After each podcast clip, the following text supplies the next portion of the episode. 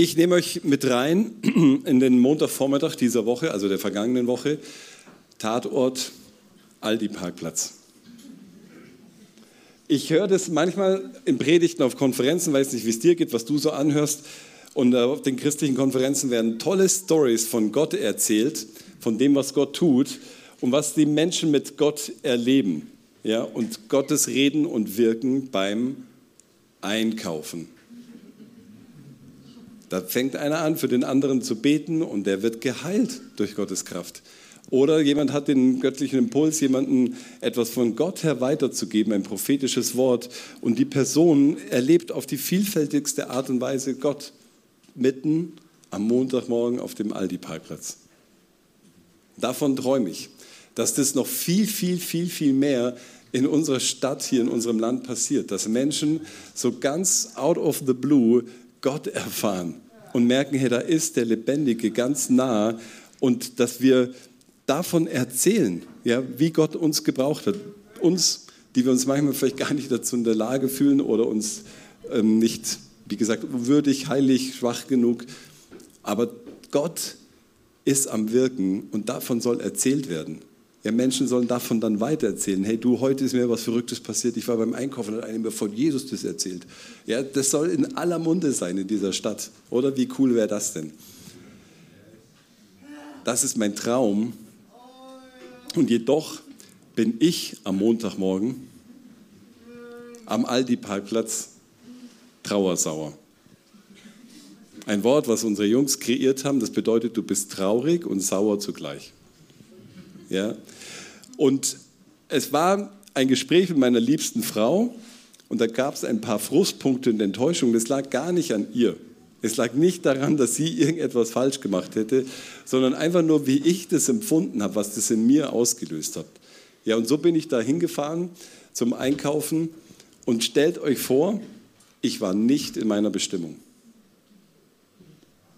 Ich war nicht in dem, was Gott eigentlich mit uns ja in dieser Welt tun kann und mag. Dadurch, dass ich mich um meine Gedanken und um meine Gefühle gekreist habe und darin gefangen war, hatte ich gar keinen Blick für die anderen. Plus, ich hatte eigentlich, und jetzt kommt das Wesentliche, nein, ich gehe normalerweise bis halb zehn zum Einkaufen, weil ab halb zehn sind die Rentner los. Ist meine Wahrnehmung, muss ja nicht so sein. Und dann gucke ich auf die Menschen und dann steht mir der im Weg und dann dauert es da an der Kasse länger und da beim Ausparken. Also vergebt mir, lieben älteren Menschen, ich werde vielleicht auch so einer werden, das ist mir schon bewusst. Aber, aber dann fange ich an, aus meinem Gefühl raus, aus meinem Chaos raus zu beurteilen, verurteilen, mich zu erheben über andere. Ich bin definitiv nicht in der Bestimmung als Kind Gottes. Und das ist halt das Traurige daran, dass wenn wir darin stecken bleiben, dann kommen wir nicht in das rein. Und ich habe es dann langsam geschafft, meine Gefühle, meine Gedanken unter Gottes Herrschaft zu stellen und dann auch damit unter meine Füße zu kriegen. Ja, du darfst ihm ehrlich alles sagen, wie es dir geht. Aber bleib da drin nicht stecken, sondern lass sie los bei Gott und dann empfange wieder neu seine Liebe, seine Freude, seinen Frieden. Und dann kannst du auch anfangen, andere wieder zu segnen, für sie zu beten. Okay, und das ist der Einstieg in diese kleine Miniserie von mir, Kämpfe den guten Kampf des Glaubens. Ja, weil es darum geht, wie kämpfe ich im Alltag, in meinen Situationen, um dann eben in das reinzukommen, was Gott eigentlich für uns hat, in dieses siegreiche Leben mit ihm. Es geht heute speziell um den geistlichen Kampf des Christen nach der Bibelstelle aus Epheser 6. Der geistliche Kampf des Christen. Und Gott hat uns so arg gesegnet und er möchte, dass wir diesen Segen weitergeben. Doch es gibt da jemanden, es gibt da eine Person, einen, jemand, der sich uns entgegenstellt. Das ist einfach so. Und es bedeutet Kampf für uns als Christen, in diesem geistlichen Kampf zu stehen, wenn der Teufel gegen uns kommt. Und er hat uns für diesen Kampf ausgerüstet mit dieser geistlichen Waffenrüstung, um die es heute gehen wird. Heute wollen wir uns die einzelnen Teile der Rüstung anschauen, was das mit deinem Leben zu tun hat. Und du kannst gerne mit mir deine Bibel aufschlagen, den Epheserbrief, der steht irgendwo im Neuen Testament, da ist Kapitel 6 ab Vers 10. Aber ich habe euch das auch mitgebracht, so gut wie ich bin. Manchmal bringe ich es euch auch mit, den Text. Gell? Werdet stark durch den Herrn und durch die mächtige Kraft seiner Stärke. Legt die komplette Waffenrüstung Gottes an damit ihr allen hinterhältigen Angriffen des Teufels widerstehen könnt. Denn wir kämpfen nicht gegen Menschen, sondern aus Fleisch und Blut, sondern gegen die bösen Mächte und Gewalten der unsichtbaren Welt, gegen jede Mächte der Finsternis, die diese Welt beherrschen und gegen die bösen Geister in der Himmelswelt. Hier machen wir mal einen kurzen Break. Ist doch krass, oder? Er sagt hier, ihr sollt stark werden. Wir dürfen stark sein. Nicht aus uns heraus, aus unserem Können, unserem Vermögen, was wir haben oder was wir über uns denken, sondern weil wir von Gott her Macht und Autorität und Stärke haben, weil er sie uns gegeben hat, weil er sie uns übertragen hat. In seiner Kraft und Stärke dürfen wir stark sein. Gott ist der Allesbeherrscher, der über allem steht. Und obwohl Jesus der Herr ist und er hat den Teufel besiegt und er ist der, der Hölle, Tod und Teufel überwunden hat durch seinen Tod am Kreuz. Dennoch befinden wir uns im Kampf. Dennoch gibt es in unserem Alltag solche Situationen. Und wir kämpfen aber dabei nicht gegen Menschen. Ja, schau dich mal um, deine Nachbarn und alle, die hier, du kämpfst nicht gegen die Menschen. Das ist schon mal ganz wichtig, sondern gegen die bösen Mächte und Gewalten der unsichtbaren Welt. Klar gibt es in dem sichtbaren Natürlichen die ganz normalen Diskussionen und Streitigkeiten und Konflikte. Die haben wir mit den Kindern, die haben wir als Ehepartner, Leute, die haben wir mit unseren Bekannten, mit unseren Arbeitskollegen. Das ist schon natürlich Teil unseres Lebens. Doch es ist ein viel realerer und ein unsichtbarer Kampf, der auch da drin steckt. Und deshalb sind die Waffen unsichtbar. Deshalb kannst du sie nicht sehen. Aber es ist so entscheidend zu verstehen, wenn wir in ganz normalen menschlichen Konflikten sind, dass da oft so was anderes noch mit hineinkommt, da mittendrin ist. Weil wenn ich mit Eifersucht reagiere oder wenn der andere mir mit Stolz oder mit irgendeinem Hochmut begegnet, mit Besserwisserei, wenn, wenn die Themen da alle mit dazu beitragen, dass so Konflikte so eklig sind, dass es so negativ ist, wenn da irgendwie Rückzug ist oder Angriff oder was es auch sein mag in den ganzen Konflikten, dann ist es etwas absolut Schlechtes. Dann kann man nicht klar, vernünftig, easy, liebevoll, freundlich miteinander reden. Gibt auch solche Konflikte, aber man, man erlebt ja dieses negative, destruktive, weil das Böse einfach da ist. Und weil er sich da immer wieder reinschleicht und immer wieder das verwendet, um dann durcheinander zu bringen, um dann eben das noch schlimmer zu machen. Vielleicht, wenn du heute hier bist und gar nicht so einen direkten persönlichen Kontakt zu Gott hast, ihn noch gar nicht so gut kennst, vielleicht fällt es dir schwer, an das Böse zu glauben. Lass mich nur eins dazu sagen, schau dich um. Trotz Aufklärung, trotz einer Säkularisierung, trotz einem Humanismus sind wir in dieser, im letzten Jahrhundert schon in zwei Weltkriegen gewesen und schau dir das an, was auf der Welt an Kriegen, an Bösen, an Schlechten herrscht. Es gibt diese Macht des Bösen, diesen Bösen, diesen Teufel. Und der ist nun mal nicht sichtbar, aber dennoch real und er wirkt auch in unserem Leben leider manchmal. Wir lesen weiter in dem Kapitel in Vers 13. Greift darum zur ganzen Waffenrüstung Gottes, damit ihr widerstehen könnt am bösen Tag, nachdem ihr alles zu Ende gebracht habt, bestehen bleibt. Sorgt dafür, dass ihr feststeht, indem ihr euch mit dem Gürtel der Wahrheit und dem Panzer der Gerechtigkeit Gottes umgebt. Ich mache hier wieder einen Break. Es ist wichtig, dass wir aktiv in der ganzen Sache drin sind. Ja, dass wir das aufnehmen, das mitnehmen. Ja, wir sollen die Waffenrüstung ergreifen. Es hat damit was zu tun, dass, dass ich das will, dass ich das mache. Ja, und es geht darum, dass wir einen aktiven Widerstand leisten, dass wir uns widersetzen. Nicht jeder ist vielleicht dann aktiver Widerstandskämpfer. Ja, nicht jeder ist ein Klimakleber hier.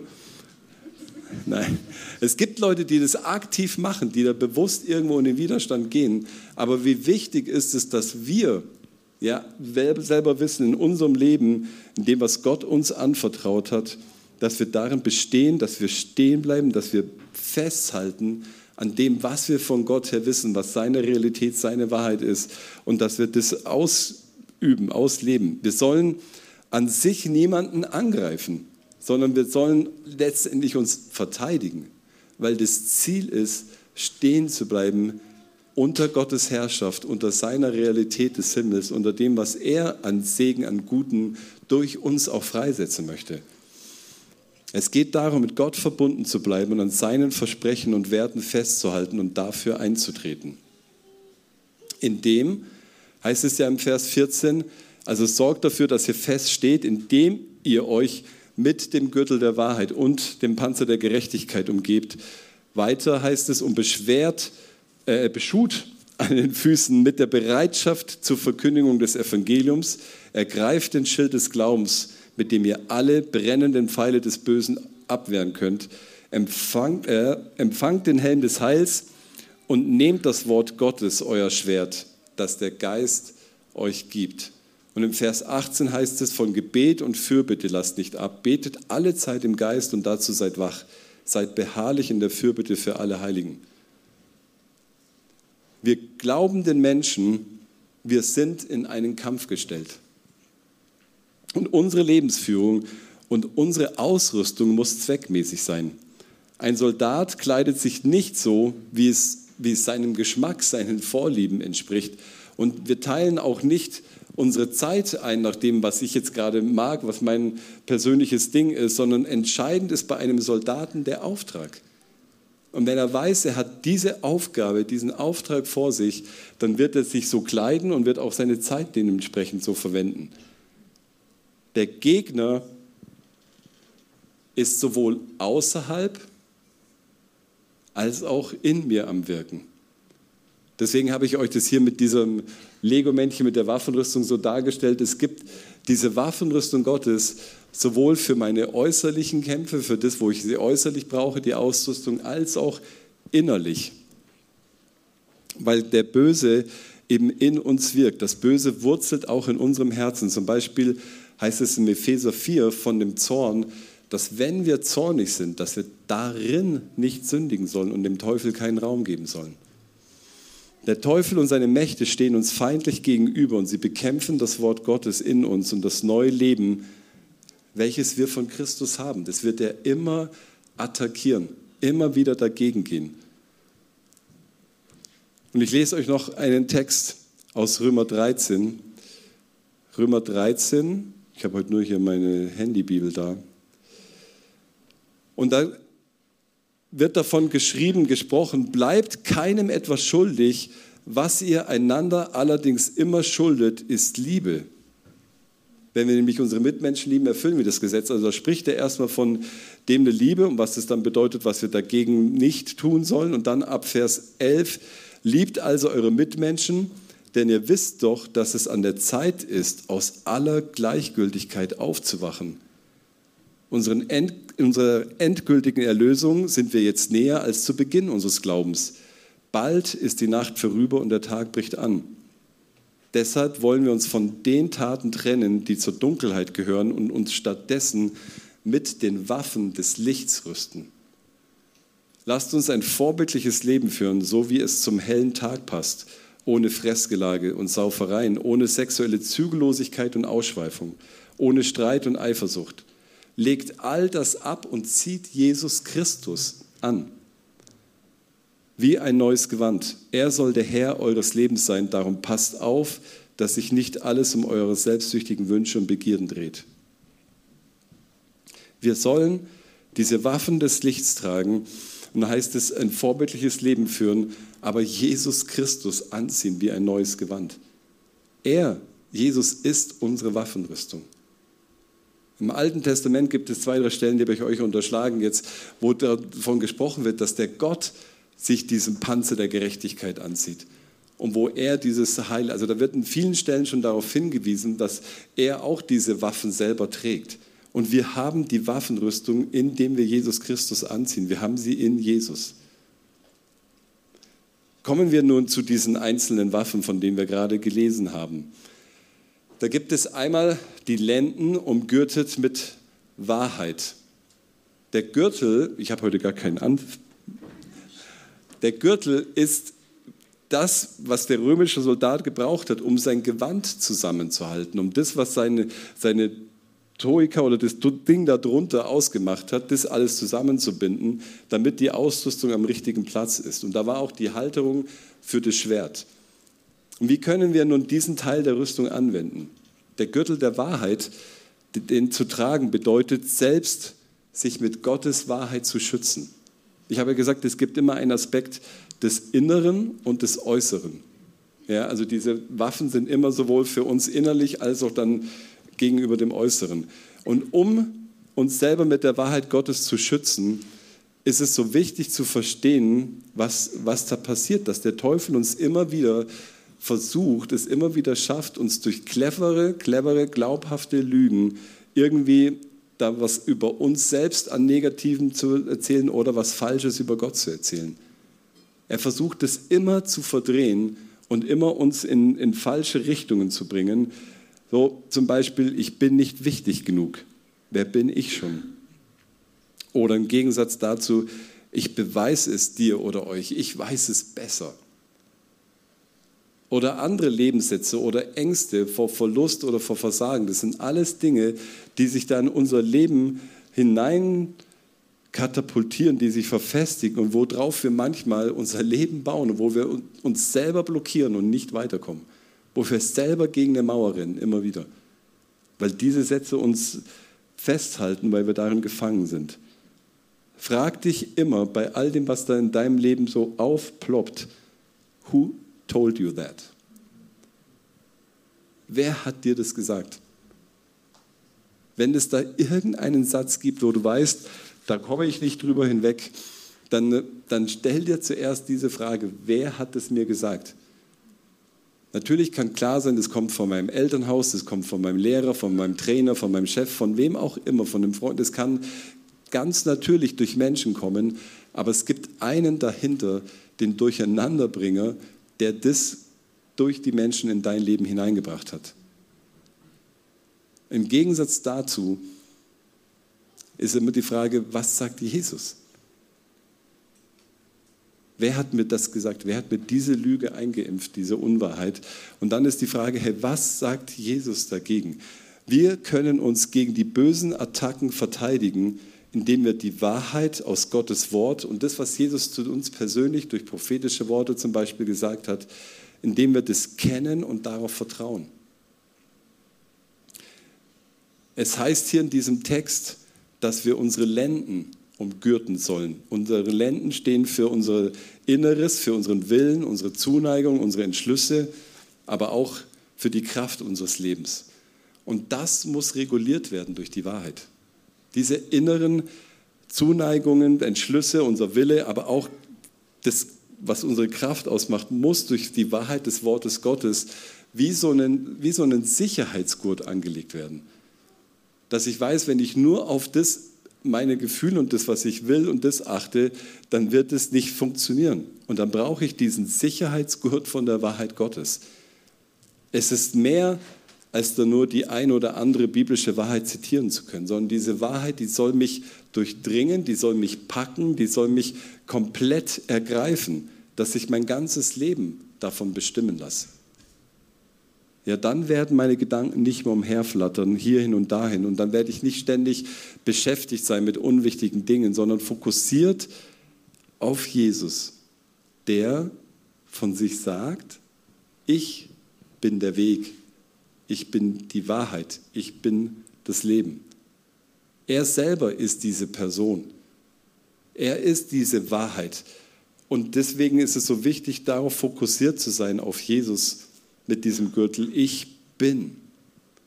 Er sagt es dir zu, ich bin. Da könntest du so vieles jetzt sagen, ich bin die Liebe. ich bin das Brot des Lebens, ich bin das Licht dieser Welt, ich bin die Tür. Das sagt er uns zu und das ist so wichtig, dass wir in den Situationen ihm darin begegnen und das erleben. Also müssen wir mit Jesus umgürtet sein, ihn als Person kennen. Dass wir wissen, Jesus ist kein Glaubenssystem, es ist keine Richtigkeit, es ist nicht irgendwie ein, ein Regelwerk, sondern es ist eine lebendige Person, die wir kennen dürfen, der wir begegnen dürfen, die wir den Menschen vorstellen dürfen. Und ich habe ja gesagt, dass wir, wenn wir diese Waffen anschauen, das immer auch was mit dem Äußeren zu tun hat. Wenn wir ihn erleben, dann können wir ihn in seiner ganzen multidimensionalen, facettenreichen Art, wie er als Person ist, anderen vorstellen. Dann können wir ihn anderen Menschen bringen. Gott gebraucht dich und mich, um ihn sichtbar und erlebbar zu machen. Und die Kirche ist dazu bestimmt, Gottes Liebe und Macht zu demonstrieren. Ja, wir sollen das erlebbar, sichtbar für die Menschen machen. Und wir sollen für die Wahrheit Gottes einstehen. Wenn du heute hier vielleicht eines der ersten Male bist und denkst, das ist alles so weird, alles so komisch und es ist anders, oder wir uns als Christen denken, ja, hey, wir sind doch als Christen eh immer komisch und anders. Ja, so what? Das ist unsere Bestimmung.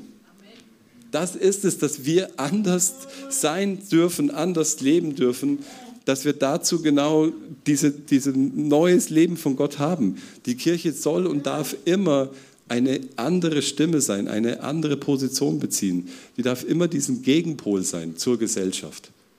Das war sie schon immer über all die hunderte Jahre hinweg und es bringt nichts, wenn wir uns als Kirche anbiedern oder irgendwie da was abschwächen, sondern dass wir das bewusst leben.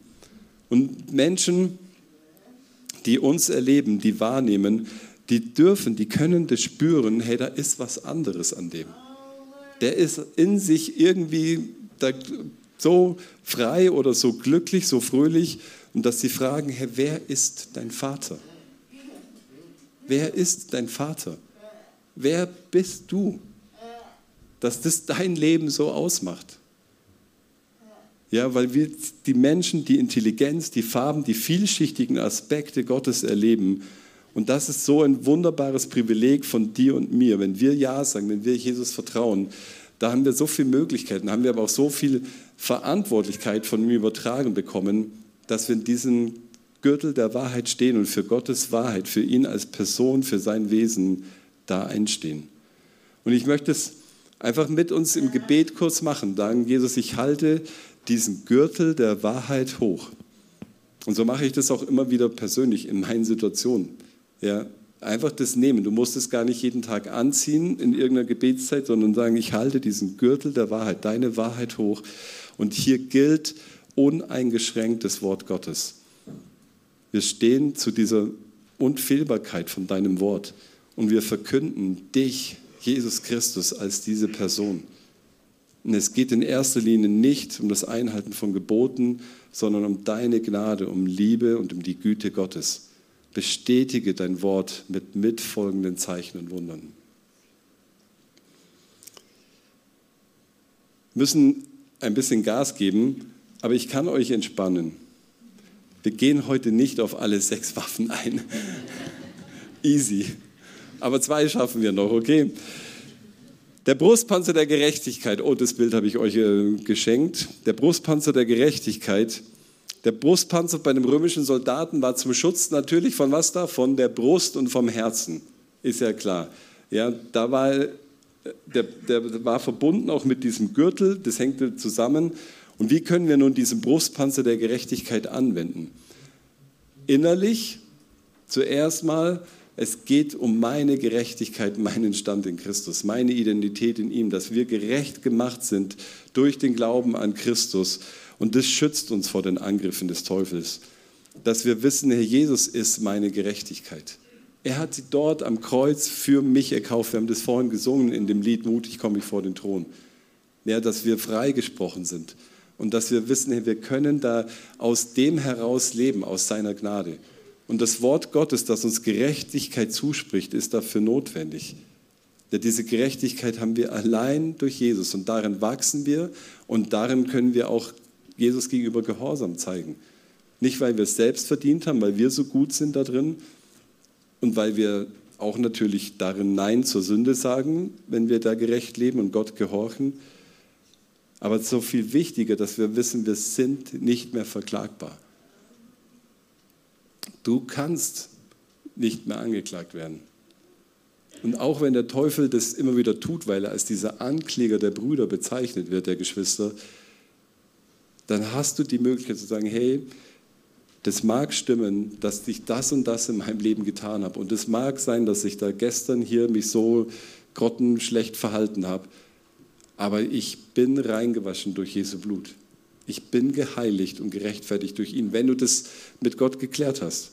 Ja, wenn du das mit ihm in Ordnung gebracht hast, dann kannst du wissen, hey, da ist diese Vergebung und diese Annahme und diese Rechtfertigung durch Gott da.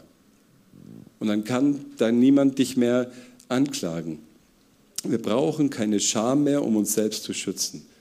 Und im Römer 5, Vers 1 könnt ihr nachlesen, da steht es, dass durch den einen, durch dessen Übertretung der Tod kam, aber durch den anderen, also durch Jesus, kam durch den Überfluss der Gnade das Geschenk der Gerechtigkeit, welches wir empfangen können.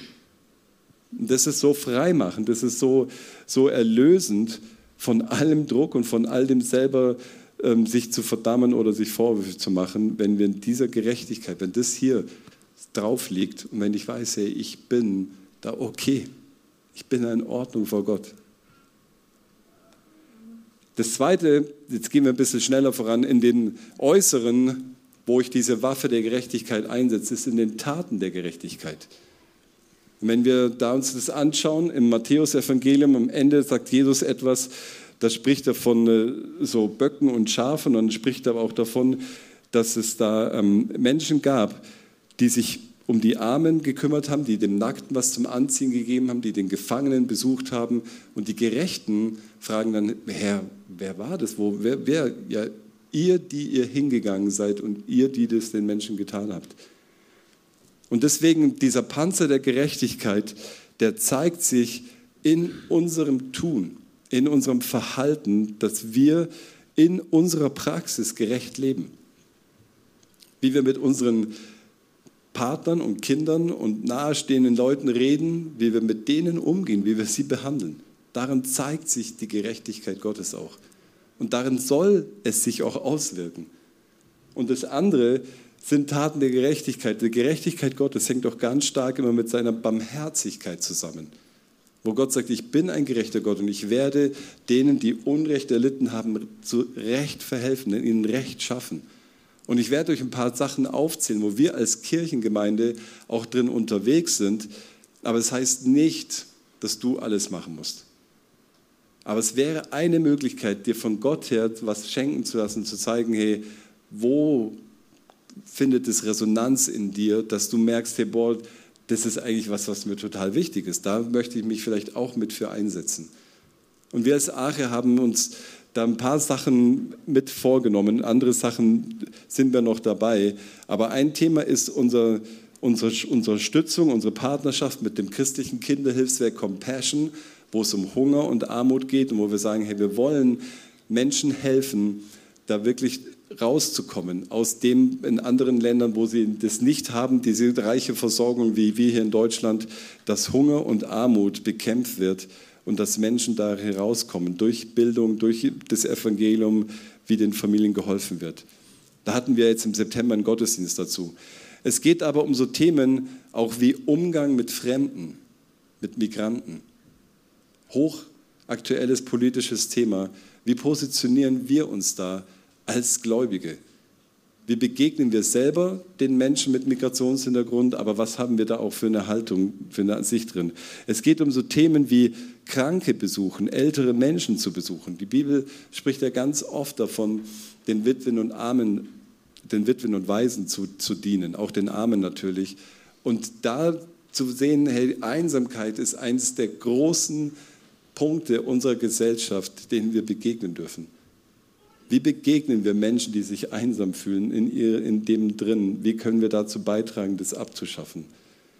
Es geht um das Thema Lebensschutz, was wir auch immer wieder hier mal in Gottesdiensten platziert haben und wo wir immer wieder auch da ja, mit dran sind, dass wir sagen, wir sind für das ungeborene Leben und wir möchten, dass Menschen da von Anfang an ein sicheres Leben erleben dürfen. Das Thema Israel ganz kurz, wo wir jetzt am Dienstag mit das unterstützen, dass ein gemeinsames Gebet für Israel auf dem Rathausplatz hoffentlich stattfinden kann. Ihr müsst morgen eure E-Mails lesen. Wir können das erst so kurzfristig jetzt festmachen. Und wenn wir morgen den Ort wissen, dann werden wir das euch schreiben. Um 18 Uhr wird es dort hoffentlich dieses gemeinsame Friedensgebet geben. Und es ist so wichtig, dass wir diesen Panzer der Gerechtigkeit, dass wir das leben. Okay, du selber merkst vielleicht, wo das in dir Widerhall findet und wo du dich für die Gerechtigkeit Gottes einsetzen möchtest. Jesus, und so heben wir diesen Panzer der Gerechtigkeit hoch, sagen, danke, dass du uns damit angetan hast, dass wir nicht mehr verklagbar sind. Das proklamieren wir hier über jedem Einzelnen, dass wir unverklagbar sind, weil wir hinter dir, Jesus, stehen, weil du vor uns stehst als die Gerechtigkeit Gottes. Und wir heben diesen Panzer der Gerechtigkeit hoch und sagen, ja, Gerechtigkeit soll passieren in dieser Stadt. In unserem persönlichen Umfeld wollen wir für Gerechtigkeit eintreten und in Gerechtigkeit handeln und sprechen. Und wir möchten uns dafür einsetzen mit unseren Ressourcen, dass deine Gerechtigkeit sichtbar und erlebbar wird. Genau, eins habe ich euch geschenkt. Gestern war Walk of Freedom. Zehn Leute aus der Aache waren dabei so gut, dass ihr das mitgetragen habt und dass wir dafür gelaufen sind, dass Menschen, Frauen aus Zwangsprostitution rauskommen.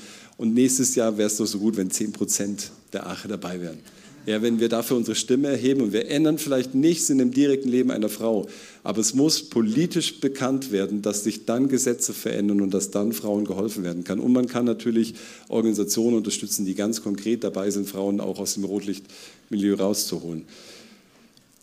Das Letzte, was wir heute anschauen, sind die Schuhe der Bereitschaft, das Evangelium des Friedens weiterzubringen. Die Schuhe waren sehr wichtig für so Soldaten, weil die sind ja über Stock und Stein gelaufen, lange Reisen und es war heiß und dann hatten sie mit den Schuhen einfach die Möglichkeit, schneller und sicherer unterwegs zu sein. Und wie können wir diese Stiefel anwenden? Der Paulus schreibt, dass wir diese Schuhe, die wir als Christen anziehen dürfen, in erster Linie Bereitschaft sind. Bereitschaft, yeah, come on, hier bin ich. Und dass wir sagen, wir dürfen damit das Evangelium des Friedens verkünden. Und da ist es wieder dieses innere, ich habe meinen Friedensort, meinen Zufluchtsort bei Gott. Ich bin in seinem Frieden, weil er sagt, ich bin der Friedefürst. Weil er sagt, mein Friede ist so viel höher als all dein Verstand, deine Vernunft. Und wenn wir diesen Frieden in uns haben und immer wieder an diesen Ort des Friedens kommen, zu Jesus, mein Frieden kommen, dann wird sich das ausbreiten in mir. Dann wird sein Friede regieren über meinen Gedanken, über meinen Sorgen, meinen Fragen, meinen Zweifeln, über all dem wird er es befrieden. Und dann kann ich das für mich und meine Kinder beten. Er gibt mir ein friedvolles und fröhliches Herz. Weil daraus kommt es dann, das andere. Das ist das, was du brauchst. Und dann auch natürlich diese, dieses All-in für Jesus zu sagen, ja Herr, mein Leben gehört dir, ich gehe für dich. Und dann ist es der Schlüssel, dass wir ganz vorbereitet sind. Dass ich sage, Herr, was braucht es heute, damit ich diesen Frieden anderen bringe? Was tue ich jeden Tag, dass ich so lebe, wie Gott es beabsichtigt hat? Wie kann ich die Nachricht von Jesus mit anderen Menschen teilen? Wenn ich mir diese Fragen anfange zu stellen, dann wirst du merken, Herr, dann wird Gott dir Ideen schenken, dann wird Gott dir Möglichkeiten geben. Wenn du das betest, Herr, hier bin ich, schenke mir Möglichkeiten, dass ich in deiner Liebe gehen kann. Ja, es geht darum, mutig zu leben, Mut zu haben, weil jeder, der mir erzählt, der ist seit Jahren auch schon da unterwegs und erzählt von Jesus, es braucht immer, jedes Mal neu diesen Step des Risikos, diesen Schritt des Glaubens, diesen Mut, okay, ich gehe wieder hin und erzähle ihm, hey, Gott hat mir das über, für dich gesagt, Gott hat mir einfach gesagt, hey, ist da was, wo du Schmerzen hast, wo du das und das ähm, deine Hüfte oder dein Knie darf ich dafür beten. Es braucht immer diesen Mut, dieses Risiko hinzugehen und zu fragen. Weil entweder sagt er ja, stimmt, oder sagt, nö, stimmt nicht, oder er lacht dich aus oder schlägt eine rein. Okay, das macht er vielleicht nicht. Aber das ist wichtig, dass wir da mutig leben, den Mut zeigen, wie Heidi Baker sagt, stopp für den einen, halte für den einen an und dass die Kraft der Barmherzigkeit, der Freundlichkeit, der Großzügigkeit sich immer zeigen wird. In Lukas 10, 33 wird von den Palästinensern und den Israelis gesprochen. Nein. Aber da geht es um die Samaritaner und die Juden und die waren damals auch verfeindet. Das waren damals auch zwei, die gegeneinander standen. Und in Lukas 10 heißt es, schließlich näherte sich ein Samaritaner und als er den Juden sah, der wurde verschlagen, fast zu Tode geprügelt, als er ihn sah, wurde er innerlich so stark bewegt. Und er kniete sich neben ihn hin, behandelte seine Wunden mit Öl und Wein und verband sie. Und dann hob er den Mann auf und brachte ihn in, eine Gast, in ein Gasthaus, wo er ihn versorgte. Bei einer Hochzeit erkennt man die Braut. Am weißen Kleid. Bei einer Hochzeit erkennt man die Braut. Wir sind die Braut Christi.